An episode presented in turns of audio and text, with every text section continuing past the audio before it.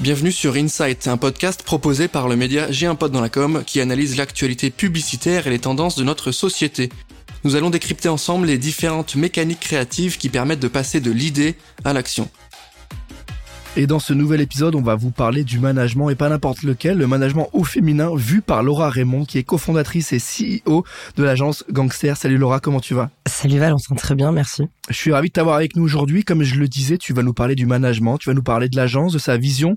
On va essayer de comprendre ensemble euh, la manière de faire au sein de Gangster et la peut-être la partie un peu plus précise de la manière dont vous allez gérer les dossiers, votre équipe et le développement de l'agence aujourd'hui. Est-ce que, avant de rentrer dans le vif du sujet, tu peux nous présenter Gangster, nous expliquer ce que vous faites à l'agence, comment vous fonctionnez et peut-être la vision que vous avez aujourd'hui. Ouais, avec plaisir. Gangster, c'est une agence indépendante en stratégie et production de contenu digital. C'est une très jeune agence parce qu'on vient tout juste de fêter nos 5 ans. On l'a lancée avec Barbara Chambers, mon associée, avec qui je travaillais euh, déjà dans une précédente vie. Donc c'est une histoire qui dure depuis une dizaine d'années. Et aujourd'hui, chez Gangster, on accompagne les marques dans leur réflexion stratégique de prise de parole, sur les réseaux sociaux principalement, en proposant des contenus qui hackent l'attention, comme on aime à le dire, avec des campagnes sur Insta, Snapchat, YouTube, etc. Alors on s'appelle pas gangster pour rien. Hein. Initialement, c'était la volonté de créer des gangs spécialisés en fonction des projets. On est une dizaine à l'agence et on travaille avec une vingtaine de freelances, des studios de prod, de la DA, etc. qu'on sollicite euh, en fonction des sujets. Et effectivement, on n'a pas de DA en fait en interne, par exemple, euh, pour nous permettre d'aller chercher les meilleures personnes en fonction euh, du sujet. Et puis enfin, gangster au féminin pluriel, ERES, parce qu'on est une agence de femmes. Et à l'origine, c'était pour nous définir Barbara et moi. Et puis cinq ans plus tard, on est une équipe 100% féminine. Et qu'on le veuille ou non, euh, on propose euh, forcément un autre modèle de management. Laura, quand je lis euh, les travaux que vous proposez, votre présentation, tu défends une manière de travailler, de collaborer et de faire les choses qui est différente. Ça veut dire quoi? Ça, ça veut dire que la réflexion, elle est différente initialement ou est-ce qu'elle est sur le rendu? Est-ce qu'elle est sur le rapport au client ou plus largement sur la manière de penser à l'agence? Alors en fait, je pense que c'est un, un sujet qui ruisselle un peu dans ces trois domaines. Euh, on considère que euh, aujourd'hui, nous, on explore de nouveaux modèles de collaboration euh, en interne, avec nos clients forcément, avec nos partenaires. donc je dirais que ça touche tous ces sujets. Au sein de l'agence, tu l'as dit, vous êtes une équipe 100% féminine, donc ça veut dire quelque chose aujourd'hui. Comment vous faites pour vivre avec cette équipe? Quelle est la manière de travailler? Est-ce que ça impacte les relations au travail Est-ce que ça impacte la relation entre collègues? J'imagine que oui, mais il faut que tu nous expliques un petit peu déjà pourquoi et comment vous avez réussi à monter euh, cette structure et en tout cas cette équipe 100% féminine et surtout au quotidien comment vous vivez en fait? On a envie de savoir comment ça se passe à l'intérieur. Bon alors il y a plein de questions dans ce que tu viens de dire. Je vais essayer de les prendre une par une. Alors euh, l'équipe 100% féminine, euh, ouais, ça a pas toujours été le cas. Euh, mais aujourd'hui, il y a 100% des femmes qui composent l'équipe et on trouve que c'est plutôt euh, vertueux. Et au final, plus on avance et plus notre culture euh, féministe s'affine et on réalise que c'est aussi important d'avoir des vrais safe places. Donc c'est un mot assez à la mode chez les féministes, mais en tout cas, on, on, on le défend aujourd'hui à l'agence. C'était aussi une manière de casser les idées reçues sur le mode de collaboration entre femmes, tu vois, qui serait forcément conflictuel. On a une équipe de femmes incroyables aujourd'hui et bienveillantes les unes avec les autres. Et pour nous, c'est aussi une manière de travailler sur la représentativité des femmes en entreprise. Tu vois, chez nous, il y a que des femmes. Et donc, tous les postes à responsabilité sont occupés euh, par des femmes. On refuse pas de travailler avec des hommes, euh, bien au contraire. D'ailleurs, c'est drôle, il y a souvent euh, certains partenaires qui nous demandent euh, si on peut bosser ensemble, donc il y a aucun problème. D'ailleurs, quasiment tous nos partenaires hein, sont masculins, prod, les etc. mais on se dit que d'ailleurs, au final, dans notre réflexion, on, favorisera dans le futur des partenaires féminins. pour répondre à ta deuxième question sur comment ça impacte au quotidien notre manière de travailler, je te dirais que la première, en, en interne. Hein. La première, c'est qu'on évite vraiment les sphères de compétition dans les équipes. Euh, des teams DA qu'on ferait euh, travailler sur les mêmes sujets, le système de compète en interne qui existe beaucoup en agence, on évite vraiment d'aller dans cette direction parce qu'on sait que les femmes réagissent moins bien à la compétition, euh, alors qu'elles sont tout aussi brillantes hein, que les autres. Mais c'est vrai que c'est un vrai point chez nous et d'ailleurs c'est les résultats d'une étude qui a été menée par trois économistes d'HEC qui en parlaient, qui essayaient de comprendre pourquoi les femmes réussissaient moins bien les concours des grandes écoles que les hommes. Donc nous, on essaie en tout cas de mettre en place une approche beaucoup plus collaborative en évitant euh, le plus possible les environnements concurrentiels. Par exemple, on valorise aussi euh, beaucoup la vulnérabilité euh, on admet qu'on sait pas faire. Tu vois, par exemple, je suis la première à, à reconnaître assez facilement que je sais pas faire de slide. Je suis cofondatrice et je suis DC et je sais pas faire de slide. Euh, et t'imagines dans le monde des agences pas savoir faire de slide, tu vois. Donc, euh, on essaie en tout cas de tout mettre en place pour que les gens puissent partager leurs erreurs, leurs ratés et leurs incertitudes. Et puis on le dit aussi publiquement. Moi, je dis devant un client que je sais pas faire de slide, tu vois. Ensuite, on est hyper sensible au rythme. Euh, parce qu'on est impacté en fait en première ligne. Donc on fait hyper attention au timing, on se bat pour qu'on nous laisse le temps de travailler correctement, mais ça je pense qu'on n'est pas les seuls à le faire. Et enfin, je pense à un point qui est hyper important chez nous, c'est euh, le fait de valoriser la manière de réussir et pas forcément la réussite. Tu vois, à la rentrée, on va explorer la semaine de quatre jours pour une période de six mois, tenter d'appliquer ce nouveau modèle de travail aux agences où le temps personnel ne serait plus un gros mot, et ça serait bien. On veut continuer à faire du bon travail, mais se donner la possibilité de faire euh, de nouvelles choses. Donc l'idée, c'est plutôt un cercle vertueux où le temps nourrit euh, le pro euh, et inversement. Ensuite, aujourd'hui, on a un rythme de deux jours de présence à l'agence, par exemple. Les gens peuvent vivre où ils le souhaitent. On contrôle pas la présence des salariés. C'est un système qui est vraiment basé sur la confiance. D'ailleurs, nos locaux, on en avait parlé, hein, sont équipés de studios où ils peuvent dormir, avec des salles de réunion qui se transforment en petits appartes avec des accès privatifs la nuit. Et puis on va mettre en place euh, l'année prochaine euh, le congé menstruel. Euh, et ça c'est quand même un vrai sujet quasiment politique pour prendre en compte la réalité des gens avec lesquels on, collabore pour revenir, je pense, sur le point un peu fondamental de qu'est-ce que ça veut dire le management quand même féminin. Il y, a, y a un vrai sujet. Alors déjà, c'est le mot féminin. Le mot féminin, il est forcément connoté aujourd'hui, et pas forcément bien. Tout ce qui est féminin, c'est quand même souvent le signe de quelque chose d'amoindri où on aurait retiré euh, de la force et de l'intelligence pour traiter le sujet un peu en surface et qui surtout ne concernerait pas tout le monde. Je pense notamment à la presse féminine, à la féminine ou au foot féminin. Donc euh, ça déjà, je trouve que le problème du management féminin réside un peu dans le nom. En revanche, je te dirais qu'aujourd'hui, je pense qu'il y a un vrai style de management des femmes qui est reconnu pour toutes les qualités qu'elles possèdent. D'ailleurs, je pense qu'au final, on ne naît pas femme on est élevé en tant que femme et c'est vraiment un point important à comprendre, je trouve, pour toute la logique du management féminin. C'est que si on considère qu'on est des êtres conditionnés par tout un tas de mécanismes, l'éducation, la socialisation, le monde et l'entreprise, donc par extension, doit être un lieu où on doit prendre en considération ces différences. Tu vois Donc voilà, je pense que c'est des pré-questions d'usage, mais elles sont nécessaires quand on aborde ce type de sujet. Ce qui est hyper intéressant, c'est que tu rentres vraiment dans le sujet et qu'il y a des explications de texte dans ce que tu me racontais, qu'il n'y a pas uniquement une posture ou euh, un élément un peu marketing de dire ah nous c'est un management féminin donc c'est trop bien. Il y a des vrais éléments de langage, il y a des vraies visions, il y a des vrais arguments et je trouve ça hyper intéressant dans la mesure où bah parfois euh, dans ce cadre-là de la RSE, euh, de la com engagée, on a des discours qui peuvent paraître un peu plat-plat, qui peuvent paraître pas assez puissants et là dans ce que tu me racontes on sent qu'il y a une volonté de la part de l'agence et de l'équipe d'arriver avec des choses qui ont de la valeur, qui ont du sens. Quand tu me parles de management féminin, bah en fait c'est pas juste euh, des femmes qui gèrent une équipe, c'est effectivement des notions importantes, euh, c'est des valeurs d'engagement, c'est des valeurs pour remettre les personnes euh, au centre. J'ai l'impression qu'on parle pas tellement de management féminin, mais plutôt de management humain en fait. On replace un peu les problématiques des personnes au centre de l'entreprise en fait. Ouais, bah c'est exactement ça. En fait, je te dirais que pour moi, le management féminin, c'est juste l'évolution du management traditionnel, qui est donc masculin. Donc il n'y a pas d'opposition, il y a plutôt une évolution. Et dans cette évolution, il y a euh, de nouvelles euh, notions qui arrivent. Et pour travailler qu'avec des femmes, et étant moi-même une femme dirigeante, je te dirais que ce que je vois, et ce que d'ailleurs beaucoup de femmes euh, managers partagent, c'est la notion de doute. Au global, pour moi, si tu veux, le management féminin, c'est plutôt se poser la question sur tout probablement plus que les autres. Et je te parle pas euh, du doute qui paralyse, hein, je te parle euh, du doute de manière euh, positive, celui qui te permet de remettre les choses en question. Et donc finalement, on est à la croisée des chemins. pour moi, le management féminin, c'est l'évolution du management traditionnel. Et donc forcément, ça ruisselle sur tous les sujets du management. Je vais te poser la question évidemment sur la parité. C'est obligatoire parce que je vais essayer d'aller choper un peu l'info. Quand tu dis que c'est une équipe 100% féminine, est-ce que toi tu te sens euh, impacté quand on parle de parité, etc. ou pas? Est-ce que tu te sens pas forcément lié à ça? Parce qu'évidemment, c'est des questions qu'on va te poser sur. Mais attendez, c'est pas possible qu'à l'agence il y ait que des filles. À l'instar des agences il y a que des mecs, on dit mais attendez, il y a que des gars. Euh, c'est pas comment ça fonctionne votre boîte en fait? Donc est-ce que toi ça te touche? Est-ce que euh, Qu'est-ce que tu peux répondre à ça? Enfin, tu vois, c'est des questions qui peuvent évidemment arriver. Et qui sont déjà arrivées. Hein. Donc, euh, c'est vrai que euh, elle est complexe euh, cette question parce que ça pourrait être problématique. Si tu veux de répondre aujourd'hui, nous, on crée volontairement un environnement non mixte. En revanche, je te dirais que alors déjà, il y a une sorte de, de filtre à l'entrée, puisque rares sont les hommes qui veulent rejoindre une agence qui s'appelle Gangster, féminin pluriel, déjà. Et ensuite, aujourd'hui, je pense qu'on n'a pas de problème à assumer le fait de vouloir euh, favoriser des places de choix pour les femmes. En fait, on considère qu'il y a suffisamment d'endroits où des hommes ont du pouvoir pour nous en laisser euh, quelques-unes. Et je considère que Gangster c'en est une. Alors demain, on a un, homme brillant qui veut nous rejoindre avec grand plaisir. On discutera de ces sujets-là.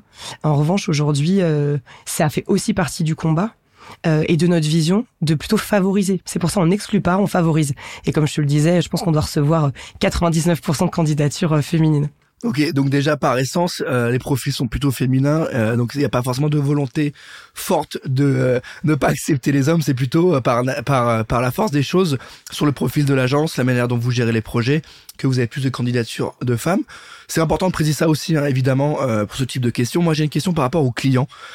Euh, est-ce que tu les sens euh, différents? Est-ce que toi, euh, avec les autres jobs que tu as pu faire avant ou tes expériences annexes, est-ce que tu les sens différents, les clients? Est-ce que tu sens qu'il y a une appréciation et un engouement pour votre modèle? Est-ce que tu les sens impactés Est-ce que tu les sens un peu plus peut-être engagés aussi par rapport à ce que vous faites? Ouais, alors c'est intéressant. Je dirais que la, le premier sujet, c'est toujours la curiosité ils se posent la question. Tu vois, on les, on, je pense qu'on les questionne un peu. Et d'ailleurs, ça a commencé, je pense, au tout début de notre aventure, où même, euh, tu vois, la banquière nous posait la question, mais vous êtes deux femmes dirigeantes et vous êtes sûr que ça va marcher? Donc, tu vois. Dis, dis la banquière, hein, qui est une banquière, hein, qui est, enfin, c'est, c'est. Qui est exactement, qui est une banquière. C'est fou, c'est fou. Ouais. Donc on a, je pense que tu vois, agi 1 de la boîte, on avait déjà cette question. Ensuite sur la partie client, euh, aujourd'hui c'est intéressant. Je te dirais que cinq ans après le début de la boîte, on sent que euh, on rentre quasiment dans les politiques RSE de nos clients tu vois. Dans ça, c'est arrivé il y a pas longtemps euh, lors, tu vois, d'une prospection, il y a une cliente qui dit ah mais oui, c'est vrai que vous êtes que des femmes et euh, ça c'est bien pour nous. Tu vois, je pense qu'on aussi euh, on fait partie du quota peut-être RSE de, des partenaires féminins. en revanche, sur nos clients actuels, je pense qu'il y a un, ils attendent de nous quelque chose d'autre et ça, c'est la réponse. Elle est ensuite assez personnelle. Euh, je pense qu'ils attendent de, de nous qu'on fasse pas vraiment comme les autres au final, parce qu'on équipe de femmes et qu'on propose un nouveau modèle. Ils nous posent beaucoup de questions. Et d'ailleurs, c'est assez drôle. Il y a beaucoup de clients qui nous demandent quand est-ce qu'on va embaucher des hommes, tu vois. Et donc systématiquement, on est obligé de leur expliquer. Déjà, on leur pose la question, mais pourquoi? Vraiment, pour quelles raisons objectives il le faudrait? Est-ce que c'est parce qu'en fait, vous gérez une marque dite masculine? Je pense qu'il y a une vraie curiosité sur notre sujet. Et ensuite, dans notre manière de travailler, je pense que ce qu'ils aiment, c'est que comme en fait on combat, on est obligé de combattre des stéréotypes un peu par nature. Dans notre posture, on est obligé. Et je pense que ces stéréotypes, ils arrivent à deux niveaux. Le premier, c'est ceux qu'on a sur nous, comme je te disais. Ouais, on est capable de gérer du business de marque dite masculine et pas faire que du skincare, déjà. Et ensuite, combattre le stéréotype que les clients peuvent parfois avoir sur leur cible. Alors je dis pas du tout qu'on est les seuls à le faire, mais on est forcément plus sensible que les autres au final parce qu'on est plus concerné. Mm. Euh, et je pense que dans la relation client, il y a un truc qui est important, c'est que en fait, si tu veux, en tant que femme, je te dirais qu'on a à compétence égale beaucoup, beaucoup plus le devoir de convaincre, toujours. Et donc, ça engage forcément des relations différentes. On se rend compte qu'on est beaucoup plus dans des discussions avec nos clients. Euh, par exemple, il y a une de, une de nos clientes euh, historiques qui nous disait vous répondez jamais en mode brief, retour de brief. En fait, c'est qu'une longue discussion euh, pour essayer de bien comprendre. Je te parlais du doute tout à l'heure, c'est exactement ça. Comme on doute plus, on se pose peut-être plus de questions, on prend le temps de réfléchir et surtout, on part du principe qu'on sait pas, tu vois. Donc, on rappelle les clients en leur demandant de préciser certaines choses. Donc ça, je pense que c'est la discussion, si tu veux, c'est c'est un peu au cœur de notre manière de de bosser. Et euh, d'ailleurs, je te dirais que je suis assez convaincue, à titre perso, que on gagnerait tous beaucoup de temps à avancer en workshop et d'arrêter de faire des prêts à nos clients, qui est pour moi une sorte de démonstration de force déjà.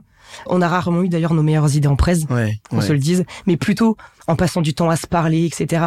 Pour moi, la bonne idée, elle arrive rarement en recours. Ouais, et puis il y a un côté un peu, euh, si j'ai la bonne personne pour bien argumenter et bien pitcher le truc, euh, on va vendre l'idée. Donc ouais, je trouve que l'idée du workshop au final est un est un est une super réflexion et, je suis assez raccord avec ça sur le fait que bah ça marche parfois mieux. On parle sur le sujet un peu de co-construction, tu vois, qu'on adore tous placer à un moment donné, mais euh, la réflexion en commun pour arriver et sortir de cette démarche de ok, j'ai trois trois quatre agences qui vont arriver, qui vont me présenter leur idée. dont la moitié vont peut-être être à côté, ou une va être prise uniquement parce que la personne qui pitch, elle est ultra forte et hyper charismatique. Ouais, trop bien. Est-ce que c'est la vraie bonne idée qu'il fallait garder? Est-ce que, comme tu dis, plutôt le workshop est pas la bonne solution pour travailler la réflexion? Je trouve ça hyper intéressant. J'avais une question sur le point qui avait été évoqué lors du brief de ce podcast. Tu nous disais qu'il n'y avait pas de hiérarchie de la visibilité chez vous. Est-ce que tu peux nous expliquer la notion et euh, nous détailler ça? Ouais, alors ça c'est une formule un peu pompeuse pour exprimer une notion qui est assez simple. Et d'ailleurs ça fait quoi ce que tu dis précédemment, c'est que tout le monde peut proposer une idée, la présenter et être valorisé pour ça. En fait, en règle générale, la culture de la compétition, elle crée des vainqueurs, comme tu le disais, quelqu'un qui pitch hyper bien pendant une reco.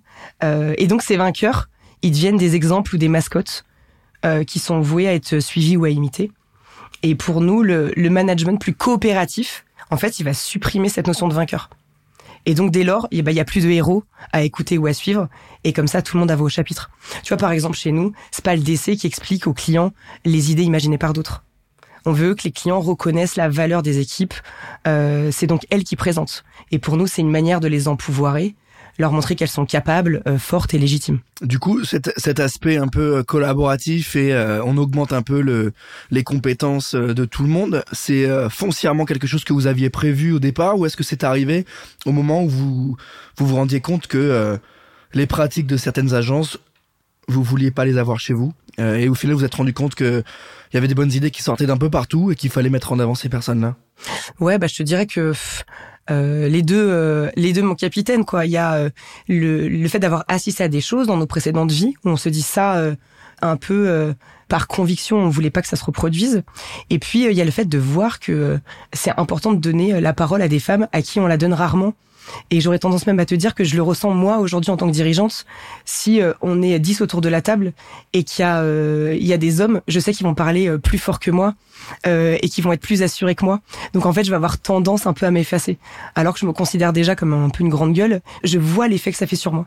Et donc naturellement, on essaye de comprendre ce que ça peut faire sur euh, les gens de notre équipe et donc euh, d'y être hyper vigilant. Donc je dirais qu'il y a par posture un peu politique en se disant on veut pas reproduire ce qu'on a vu et il y a aussi le simple fait de travailler au quotidien avec des femmes qui bossent leur sujet beaucoup plus que les autres probablement parce qu'elles ont plus peur, elles se sentent moins assurées et nous on a envie de leur donner un endroit où c'est possible. Donc euh, je sais pas si je réponds à ta question. Si, c'est hyper, c'est hyper complet. Sur le management au féminin et le management au masculin, est-ce que euh, il y a une possibilité de mixer les deux? Est-ce que euh, il y a quelque chose à apprendre chez l'un et chez l'autre? On, l'avait dit au début sur l'aspect euh, le management au féminin, bah, c'est peut-être plus simplement le management plus humain. Est-ce que dans le côté management masculin un peu classique, il y a des choses à garder? Est-ce qu'il y a un mix possible? Est-ce que au global, euh, on peut on peut arriver à avoir quelque chose qui est, euh, je sais pas comment on peut l'appeler, le management humain. Je sais pas si on peut dire ça, mais voilà, le, le meilleur management, il, est fait de quoi au global? Si tu devais le redéfinir un petit peu. Oh, la, la, la, question complexe. Euh... Ben évidemment, c'est c'est c'est l'objectif de ce podcast. Alors, je te dirais probablement que le management au féminin, c'est l'évolution du management traditionnel, qui est donc masculin. Les bases du management, elles sont déjà là. Et ces bases du management dit masculin ce serait euh, probablement la performance, euh, euh, le fait d'y aller, etc. tu vois. Je je saurais même pas vraiment comment le définir, mais si on, se pose la question, c'est quoi le management? C'est la gestion des êtres humains, ok? Mm, mm. Ça, il y a des choses qui existent et qui sont bonnes et qui sont en fait tout ce qu'on fait. En fait, aujourd'hui, je considère que probablement je dois faire 50% de management masculin parce que c'est tout ce que j'ai appris et le management féminin, c'est tout ce que j'ai rajouté au-dessus tu vois, comme nouveauté. Donc, euh, je pense que c'est hyper important d'avoir un esprit de leader, etc. Et c'est pas du tout d'ailleurs ce qu'on auto-management féminin. On se dit juste qu'on veut venir ajouter quelque chose en plus.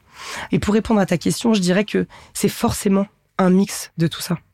Euh, et qu'il faut surtout pas en fait opposer euh, les deux.